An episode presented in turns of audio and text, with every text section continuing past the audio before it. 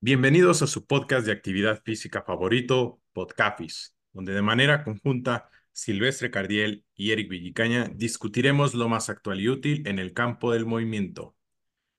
Hola, hola Eric, ¿qué tal?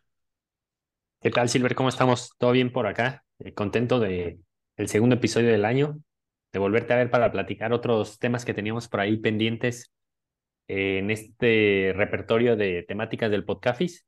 Y pues la de hoy era un tema que ya habíamos ido planeando en esta nueva temporada y, ya listo para hablar de ese tema, ¿no? Que igual me sirvió mucho a mí. Te decía antes de, de que lo grabáramos hace unas semanas, dije, ah, sí me gusta el tema, como para, pues yo volverme a actualizar y volver a, ver estos eh, temas que luego siempre genera las dudas de cuándo una asimetría es, es buena, llamémosle, o es normal, y qué se tiene que hacer o no se tiene que hacer, ¿no? Por ahí va el tema de hoy.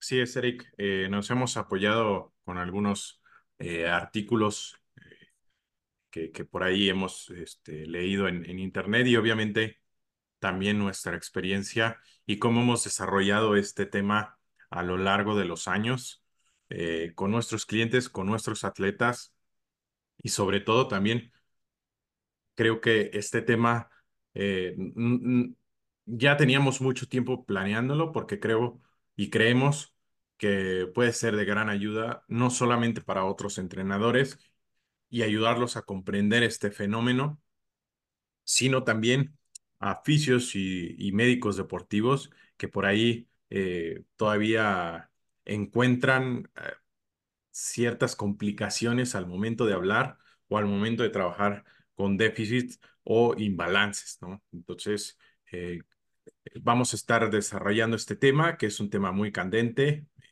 Me gusta en lo general hablar sobre déficits porque creo que es un tema que también podemos exprimir y debatir a diestra y siniestra y a lo largo del, del podcast. Y creo que eh, es, es, es, un tema también que no está todo escrito, que seguramente en, en el futuro van a, van a venir eh, nuevas investigaciones, nuevas formas de analizar este tema, que sin duda alguna podría cambiar incluso eh, la forma en que podemos eh, observarlas, analizarlas y trabajar con ellas, Eric. Sí, sí, exacto, Silver. Creo que en ese tema todavía hay eh, como cierta experiencia que más recae en lo práctico, de cómo irlo eh, atacando ese tipo de, asimetrías, pero ya poco a poco y, y, ya cuando fuimos preparando el episodio, sí, yo también volví a recordar pues que justo en algunas poblaciones, especialmente cuando ya hablamos de alguna lesión grave, pues siempre va a haber estas asimetrías y hay que saber qué hacer, ¿no? Para determinar eh, si se tiene que intervenir de una manera más agresiva y, cómo hay que hacerlo, Silver. Eh, si te parece bien, podemos eh, ir empezando a hablar un poco de pues los diferentes factores que influyen dentro de estos imbalances o déficits que puede haber entre diferentes miembros ya sea eh, el lado izquierdo con el lado derecho, o incluso también de que también a veces se daba ese tipo de análisis, los imbalances, imbalances dentro de una articulación y ver los músculos agonistas con los antagonistas, ¿no? Eh, dentro de estos eh, factores Silver empezamos con la antropometría, siempre es uno de los temas pues de cajón, digamos, porque al final de cuentas son eh, factores ya estructurales que tiene cada una de las personas y que ya sea dependiendo de ahora sí lo que hagan en su práctica de actividad física o deportiva, van a hacer que se presente un imbalance o un déficit más marcado, ¿no? Por ejemplo, no es lo mismo una persona que tiene eh, unos miembros pélvicos muy largos a una persona que tenga unos miembros pélvicos más cortos y que quizá esa persona con ejercicios bilaterales puede ejercitarse sin mucho problema en ejercicios de tren inferior, pero una persona que a lo mejor tiene ese fémur muy largo, eh, siempre va a estar compensando, puede haber ahí más complicaciones por su antropometría, Silver. Sí, otro tema, este, eh, que, que también debemos de analizar y, y, y- y me gustaría hacer como que el énfasis en eso, eh, no lo mencionaste, pero es también el evaluar el antes, o sea, antes de la, de que haya ocurrido una lesión con el, con el después, ¿no? Pues creo que es otra oportunidad ahí de, de, de valorar si tenemos los datos y, y también, este, pues echar mano de de la tecnología. Eh, otro factor que influye también es eh, claramente la cinemática articular, ¿no? O lo que conocemos como eh, rango de movimiento. Entonces, este, creo que aquí también hay una ventana eh, muy grande para desarrollar análisis en cuanto a estas evaluaciones que hemos estado mencionando, ¿no? Es decir, evaluar o comparar, mejor dicho, eh, izquierda-derecha, agonista-antagonista o antes y después de la lesión. Es uno de los apartados que más, que considero que deberíamos de evaluar más para eh, darnos cuenta si hay una simetría o no la hay. Eh, usualmente en la mayoría de los corredores, ¿no? Ahora aplicándolo un poco a la, llevándolo un poco al campo, eh, se habla de asimetrías e imbalances eh, de, de corredores, ¿no? O sea, siendo que es un deporte cíclico, y donde los movimientos se repiten una y otra vez, la capacidad que tiene el cuerpo de generar estos, eh, estas asimetrías eh, es muy poca. Entonces, eh, las lesiones en este tipo de deportes, en el ciclismo, en los corredores, no son debido a una, como llamémosle, a una debilidad de los grupos musculares más importantes. Esto se genera debido a una falta y, y, a una eh, disminución del rango de movimiento a lo largo de la temporada de, de, del corredor, ¿no? O del atleta. Y creo que es un punto importante que si eres este deportista, ¿no? Puedes disminuir eh, la cantidad eh, de, pues sí, de lesiones, o al menos no, no disminuir, se me olvidó el, el término que usaba este, eh, mitigar, mitigar. mitigar las lesiones, porque la mayoría de, de ellas, y te estoy hablando de cintilla iliotibial, este, eh, pata de ganso, muchas de, este, van acompañadas de un rango articular o un rango de movimiento disminuido debido a que la mayoría de estos corredores son flojos para entrenar fuerza, ¿no? Y vamos a hablar un poco más adelante de cómo podemos atenuar eh, estos desequilibrios, pero es un poco eh, el análisis que hago al menos en este factor, ¿no? Cómo el ROM puede llegar a influir en, eh, en que el, el, el, déficit o el, o el imbalance se haga más, más presente, y como este ejemplo puede haber varios, ¿no? O sea, se da en el béisbol con las rotaciones eh, internas, externas, ¿no? Se da también mucho en el tenis, con las rotaciones de cadera, en, en el béisbol, en el hombro, también en cadera. Entonces, creo que también es uno de los factores que no mucha gente evalúa, muchos profesionales, eh, entrenadores, fisios y doctores, y que dada la, la, la, facilidad con la que podemos interpretar otros datos, ¿no? Como lo son eh, eh, fuerza, altura de salto, etcétera, etcétera, como que nos damos, nos llevamos, eh, nos dejamos llevar por otros factores que a veces no son tan importantes debido al, al, tipo de deporte, pero creo que al menos en este, en este, en este factor que es el, el rango de movimiento, puede ser importante identificar cuáles eh, son aquellas articulaciones que más se desgastan a lo largo de una temporada y que más disminuyen su rango de movimiento. Sí, sí, Silver, un factor eh, clave y eh, fundamental en el análisis de, determinar, bueno, de, dónde viene ese imbalance o déficit, ¿no?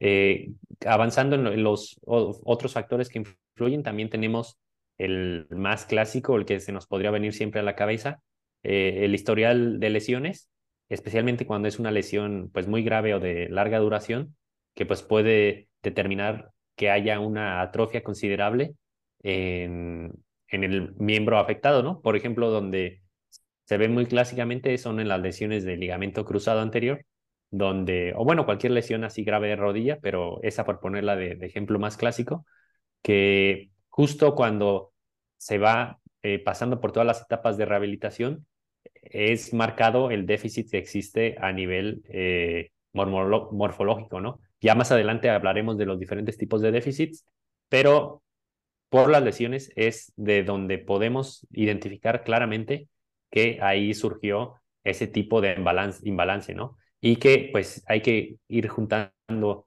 o ir eh, palomeando ciertos criterios para eh, asegurarnos de que el deportista o la persona común y corriente pues puede volver a su deporte o a sus actividades eh, normales, ¿no? Eso como eh, factor muy, muy clásico y muy visual, ¿no? Después tenemos otro, Silver, como por ejemplo son las eh, demandas del deporte, que era un poco lo que venías ya platicando de las diferentes tipos de demandas que hay en cada deporte que mencionabas, ¿no? Sí, sí, sí, creo que también eh, este factor es eh, muy importante. Lo explicaba con eh, los corredores, también pasa en, nadadores, por ejemplo, con el tipo de nado, ¿no? Y cómo es, este, esta característica puede desarrollar de cierta manera más un grupo muscular que otro, ¿no? la técnica de disparo también puede ser un factor determinante. Y también eh, en voleibol se da mucho debido al, al tipo de remate que hay en la mecánica de, este, de, de los jugadores o de las, de las. De las jugadoras. Eh, también eh, se puede dar debido a la manera en la que puedes chutar un balón en el fútbol. Creo que es una de las cuestiones que, si tú evalúas a un futbolista, claramente va a tener más, eh, más fuerte un miembro que, que otro. Al mismo tiempo, eh, en el béisbol, como comenté, se da mucho debido a, eh, y, es bastante interesante y creo que va mucho al tipo de, al tipo de lanzamientos o del repertorio que tienen los pitchers en, en, su, en su haber al momento de lanzar, ¿no? Porque por ejemplo, ¿no? Un slider no va a tener las mismas demandas, perdón, no va a tener las mismas demandas que una recta, claramente, ¿no? Y así te vas, eh, te puedes ir yendo con cada uno de los lanzamientos. El, el, el cutter no tiene las mismas demandas que, el, que, la recta, ¿no? Y si te puedo decir que el, que el tiene menos demandas que el slider, pues así, ¿no? Y, y, el slider igual que la curva, ¿no? Entonces, tenemos que analizar eh, todo este tipo de factores que complejizan más, pero también este, nos dan un enriquecimiento de experiencias a nosotros como profesionales para determinar cómo el tipo de nado, de lanzamientos, qué lanzamiento hago más, qué nado practico más, eh, cómo hago el remate, todo este tipo de factores pueden influir a que se generen uno o más déficits en una articulación o en varias. Esto solamente es por mencionar, mencionar un ejemplo. Sí, y ahora ah, que cuando estabas hablando de los diferentes eh, déficits que podría haber por, deportes, me vino a la mente lo que leí en preparación para el episodio, lo de un artículo que hablaba de ya no solo ver estos, eh, bueno, sabemos que no solamente es algo particular de los deportes, sino por ejemplo, esta persona que escribía el artículo donde investigué un poco más, Danny Foley, em, él decía que trabajaba con eh, personas eh, militares, ¿no? Y decía que incluso, eh, bueno, como ellos tienen que hacer actividades muy repetitivas y siempre, por ejemplo, tienen que llevar el rifle de cierto lado y disparar de tal lado, pues quieras o no, eso les terminaba por generar una especie de eh, sobrecarga o sobreuso en esa zona y dando por resultado esos tipos de déficits, ¿no?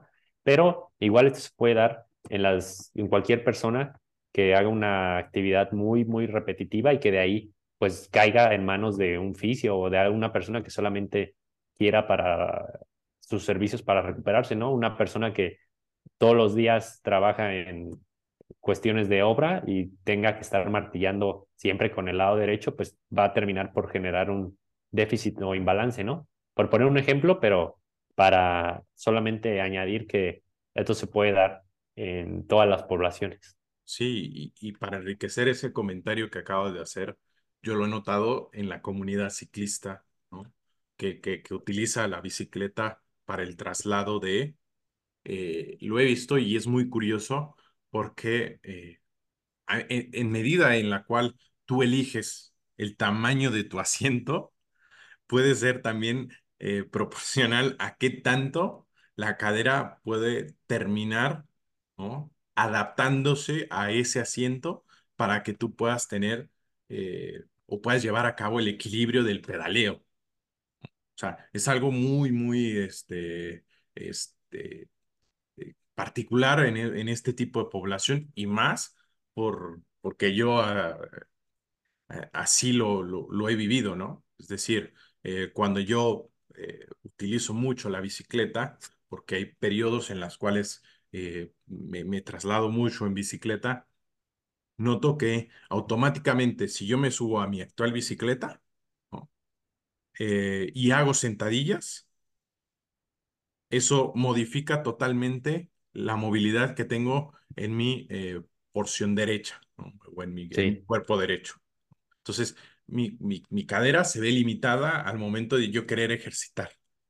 Entonces, es algo que he notado a lo largo de los años y que últimamente he sido muy quisquilloso al momento de ir en la, en la, en la ciclovía y es que mucha gente, y no lo sabe, ¿no? Se acomoda de tal manera en la bicicleta que genera una especie rara ahí de, de, de movimiento para poder moverse y trasladarse, ¿no? O sea, sí. digo, o sea, no cualquiera va a ir y va a decir, ah, hazme un análisis y, y dame el asiento adecuado. Claramente es, eso no sucede, pero eh, como eh, el cuerpo tiende a autorregularse y esa autorregulación también hace que otras actividades, ¿no? Se modifiquen gracias a este, a este cambio que, que, que sucedió para una determinada actividad. Sí, sí, de acuerdo, Silver.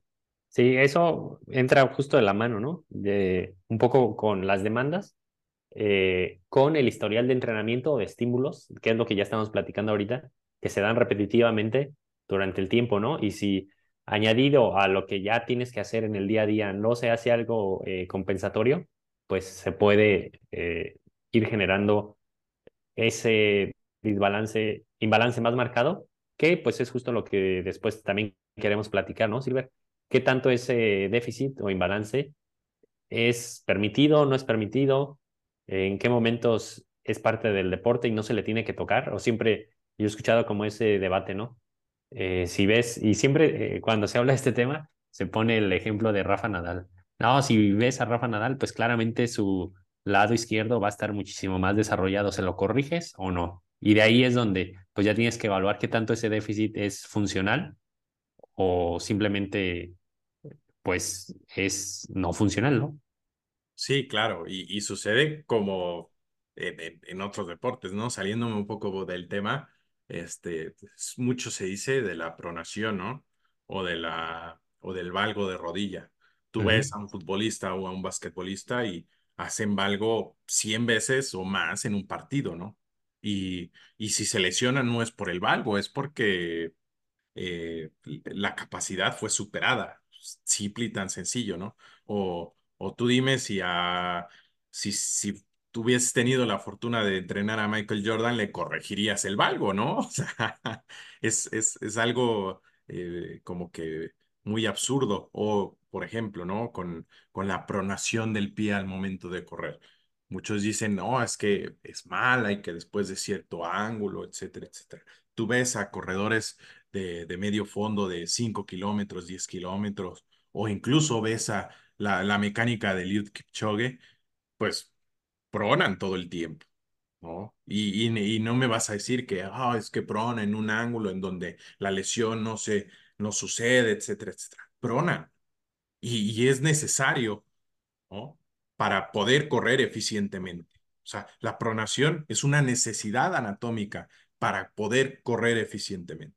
Y al mismo tiempo, el valgo es una necesidad que, que, que, que, que es, valga la redundancia, es necesaria para el cambio de dirección y para poder burlarte al, al, o hacer un skill o, o, poder quitarte a dos jugadores, etcétera, etcétera. ¿no? O sea, es, es una necesidad que hemos demonizado a lo largo del tiempo, pero es por, por decir un ejemplo, ¿no? O sea, creo que tú le corregirías el valgo a Michael Jordan, ¿no? O la pronación a Eliud Kipchoge, pues no, claramente no, porque así pronando le sirve para ser el mejor del mundo.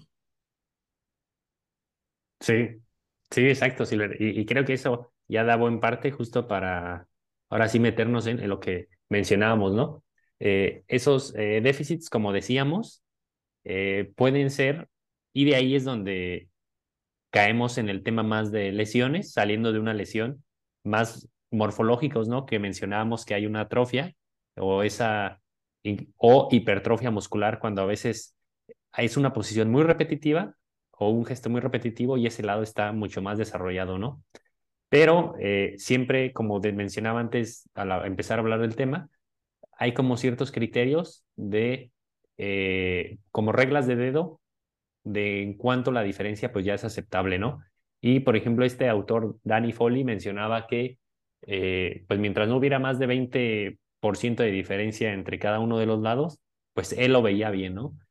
Yo también en algunas clases que tuve más entradas en el regreso al jugar del ligamento cruzado anterior, también muchas veces, veces este 20% de diferencia salía por ahí, ¿no? Eh, claro que pues es un, una guía y entre mejor podamos recuperar ahora sí la masa muscular en este tipo de déficits morfológicos a las condiciones basales, como lo decías al inicio del episodio, si tenemos como ese antecedente de dónde estábamos y en qué situación eh, se tenía antes de esa lesión, pues hay que buscar llegar ahí, ¿no? No solamente pararnos en ese 20% de diferencia o incluso más, porque si sabemos que así como estaba, ya más bien era un factor de riesgo, eh, ya nos habla de que podíamos todavía avanzar eh, un poquito más en ese déficit morfológico, ¿no, Silver? Sí, sí, sí. Y, y ahorita que, que, mencionas de déficits, eh, también es importante saber qué tipo de evaluación vamos a, a, estar empleando, ¿no? Se, se, dice mucho de que el, el isocinético es estándar de oro en la evaluación de, de articulaciones. La, yo creo que la más famosa es este, la articulación de la rodilla, o donde el isocinético más se ha empleado. ¿no? Entonces, eh, sí es buena información y que eh, a mi parecer solamente sirve en entornos de rehabilitación, ¿no? O sea, si tú metes a un atleta a mitad de temporada y, y, quieres corregir la fuerza del cuádriceps en, un isocinético, claramente te va a salir todo alterado. Porque, lo mencioné al inicio, el cuerpo se autorregula. Y si tú intentas arreglar eso, tal vez no se va a ver la diferencia en, en la manera en la que se, en la que se juegue, ¿no? que es lo más importante. Y no vas a hacer más que eh, perder el tiempo y tratando de arreglar algo que no necesitaba ser arreglado, Y perdiendo la oportunidad de trabajar en otras cosas que eran realmente importantes para su deporte, porque estamos hablando de, de mitad de, de, de, temporada, ¿no? Entonces, creo yo también que eh, el análisis de estos déficits tiene que ser eh, un análisis funcional y adecuado para cada tipo de deporte, ¿no? Entonces, este, y guiarnos también por el antes, por los valores que mostraba antes de la lesión. Yo creo que eso es uno de los valores más importantes, más allá de comparar izquierda-derecha, ¿no? Porque claramente y, y, y está comprobado que a mitad de temporada todo se va a ir al carajo. Esa es la realidad, ¿no? Entonces, eh, este 20% hablando de atrofia o hipertrofia muscular, precisamente habla de eh, procesos de rehabilitación, ¿no? Eh, en temporada es muy difícil que tú puedas arreglar un problema así o, o, o a la mitad de, de, la preparación de un evento. Eh, es muy difícil que, que, se pueda arreglar y que tengas la oportunidad o el tiempo para poder arreglarlo.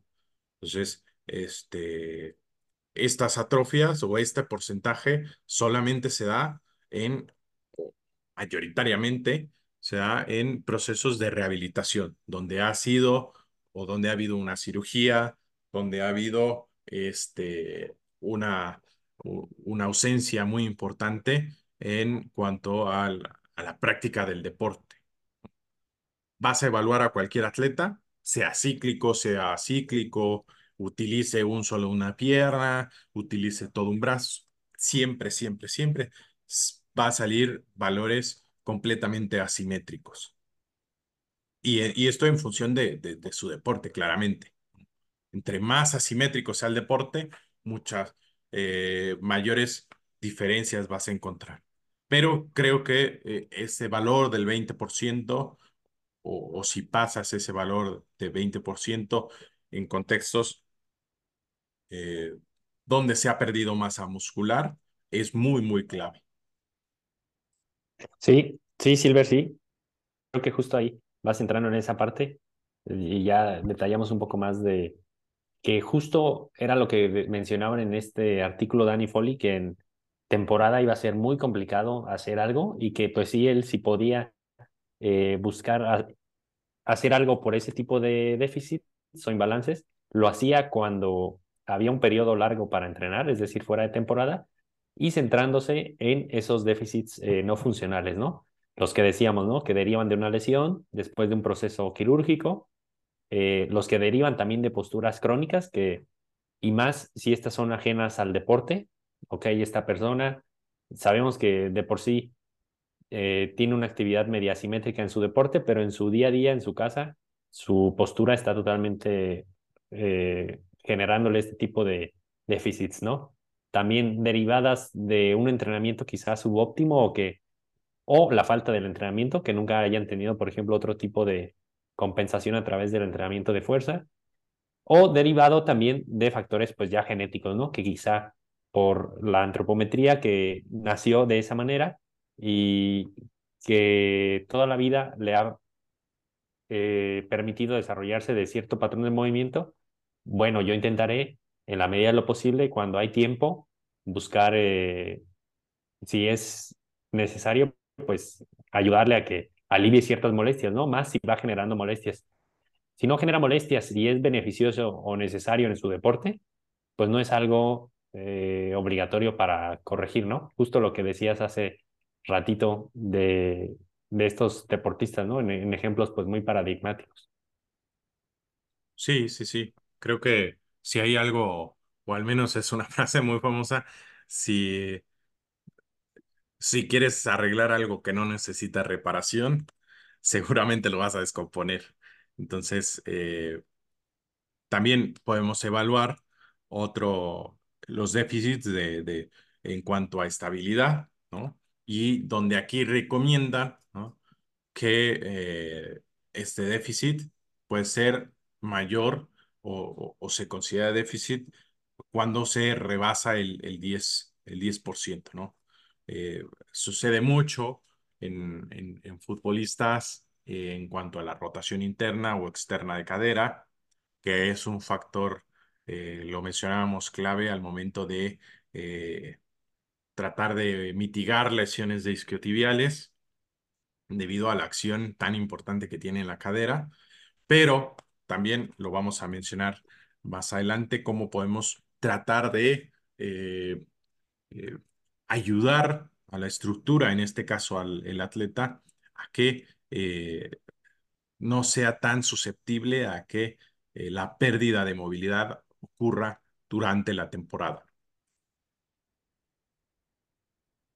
otra fuerza funcional que, que suele ser muy evaluada es también el RM unilateral, donde también se considera eh, mayor al 20% de la, de la diferencia, o eh, en pruebas un poquito más de, de, de, tasa de producción o, o, con miras a evaluar la tasa de producción de fuerza, que aquí también es algo muy importante, no solamente en procesos de rehabilitación, sino también en procesos de, de, mejora del rendimiento, ¿no?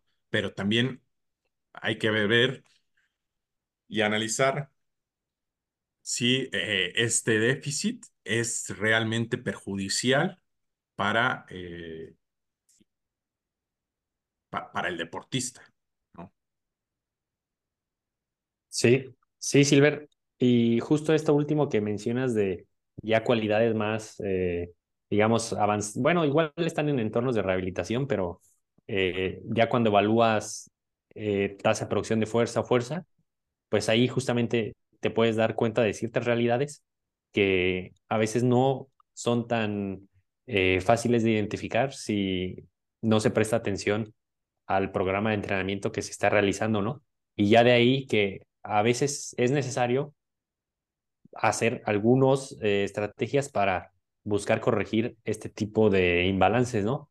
Hay veces que la persona pues, responde muy bien y no es necesario discriminar en si tiene que hacer eh, ejercicios unilaterales o bilaterales o enfatizar una u otra pierna, ¿no? O segmento corporal. Pero en algunos otros casos sí es notable y sí es necesario, ¿no? Que a lo mejor le va a tomar un poquito más de tiempo, pues sí, pero fíjate, así ya como anécdota personal, eh, no sé, claro, esto ya es como evaluación más este, así al aire, pero la mayoría de mis lesiones casi siempre vienen del hemisferio izquierdo, ¿no? Y casi que te diría de nueve de cada diez lesiones que sufro son del lado izquierdo. De ahí pues ya le puedes achacar que eh, movilidad de cadera es inferior de mi lado izquierdo. Fuerza también menor de mi lado izquierdo. El desarrollo muscular menor del lado izquierdo. Entonces, ahí uno puede decir, ok, si está más claro que el agua, pues no pierdas eh, la oportunidad de de repente hacer una estrategia para buscar compensar un poquito más ese lado, ¿no, Silver? Sí, sí, claramente es, es, es como un, una alerta demasiado repetitiva y creo que muchas personas eh, lo, lo, lo, de, lo, lo, tienen de esa manera, ¿no? O sea, o, o lo expresan eh, de la manera en la cual eh, nos, nos comentas. También es importante eh, recalcar que mientras estas, eh, estos imbalances no molesten, yo no le vería la, o sea, la necesidad de, de, tratar de, de, corregirlos, ¿no? O sea, pero también creo que al momento de mitigar eh, estas, eh, la expresión de, de estos déficits, es importante orientar nuestro entrenamiento o nuestra rehabilitación en uno, eh, generar rangos completos de movimiento. Eh, ahora que, que, se pusieron eh, mucho de moda los plieos profundos o, o, plieos contráctiles, creo que son una buena herramienta para trabajar eh, la cadera en porciones eh, muy profundas y creo que esto en, en deportes colectivos eh, tiene miras a, o no, no, no tiene miras, o sea, la realidad es que puede ser de, gran utilidad y no solamente en, en, deportes colectivos, en cualquier deporte que, que, le implique a la cadera generar movimiento y expresar fuerza, pues se va a ver eh, muy beneficiado, ¿no? Esto también eh, del cambiar el volumen bilateral a unilateral, respetando también los rangos de movimiento, o sea, tratar de exprimirle el rango de movimiento lo más que, que puedas en cada una de las repeticiones, ¿no? Este, sí. y también, eh, pues hay otras estrategias un poco más avanzadas, que es un, el 2 por 1 ¿no? eh, que es el doble de volumen. O sea, haces el hemicuerpo o el lado malo, haces el lado bueno y vuelves a repetir eh, el lado malo, ¿no? Eh, también, este, eh, ¿cómo le llama? Lo, lo menciona Foley en el, en el artículo, generar estas eh, cargas, eh, eh, ¿cómo Ay, podríamos sí, llamarle? no supe que la traducción eh, Sí, sí, sí. Ahorita es estoy offset. batallando Sí, precisamente offset para, en inglés. Básicamente son para como asimétricas, ¿no? Ajá, cargas No sé. asimétricas de cargar más de un lado eh, con, con, con mancuernas que, que, que del otro lado. Es también otra estrategia que él propone y que yo no lo he, yo no lo he probado, pero Sí, yo tampoco. me, me, me parece absolutamente este, interesante, ¿no? Y pues también generar eh, eh, esta eh, asociación, o no llamémosle asociación, sino tratar de llevar a nuestros atletas a la práctica del entrenamiento de fuerza. Creo que también esta parte de, de llevar a atletas que usualmente no entrenan fuerza o que no le entrenan de la manera adecuada, pueden orientar su entrenamiento, su rehabilitación y este, pues esa mitigación de déficits, pues llevarlos a, buen puerto y disminuirlos, ¿no? Creo que eh, la mayoría, lo comenté al inicio, la mayoría de los de las lesiones en corredores, por ahí dije pata de ganso, pero eh, eso sí es debido a una debilidad del músculo, sino a por ejemplo, el, cintilla, glúteo medio, ejemplo, el glúteo medio eh, o esa caída de pelvis, ¿no? No se da debido a la debilidad del glúteo medio, se da debido a una, este, a, a una falta de rotación interna durante el ciclo de marcha o el ciclo de carrera, ¿no? Entonces, nos rota internamente eh, la, la, la cadera y lo que hace es precisamente compensar el movimiento con una caída de cadera porque el- la cadera no puede rotar internamente. O el fémur, mejor dicho, no puede rotar internamente y, se ve de esta manera. No debidamente a que tu glúteo sea débil, sino tienes falta de, de, de, de movilidad en este segmento corporal, ¿no? Entonces, la mayoría de las lesiones de corredores es así, debido a una falta de movilidad. Eh, obviamente, esa falta de movilidad también viene acompañada por falta de fuerza. Y esa falta de fuerza se, se hace presente en cada uno de los deportes de manera eh, única y diferente. Sí, Silver. Sí, justo esa integración de la movilidad y la fuerza y todas esas eh, factores que mencionamos al inicio de eh, que contribuyen a, a este imbalance y posible lesión, pues son las herramientas que vamos a tener justo para trabajarlas en este tipo de, de énfasis que le demos, ¿no? Puede ser que le demos un 2 por uno, pero no solo de volumen de repeticiones, ¿no? Sino 2 por uno en eh, volumen de eh, ejercicios de movilidad o 2 por uno en eh, tipo de análisis que se haga a nivel cinemático, ¿no? O incluso este, añadir dentro de este tipo de estrategias, pues días donde, bueno, esto ya era como más extremo, pero se lo escuché a The Glute Guy. Él, él sí más centrado en solo cuestiones eh, morfológicas, es decir, hipertrofia.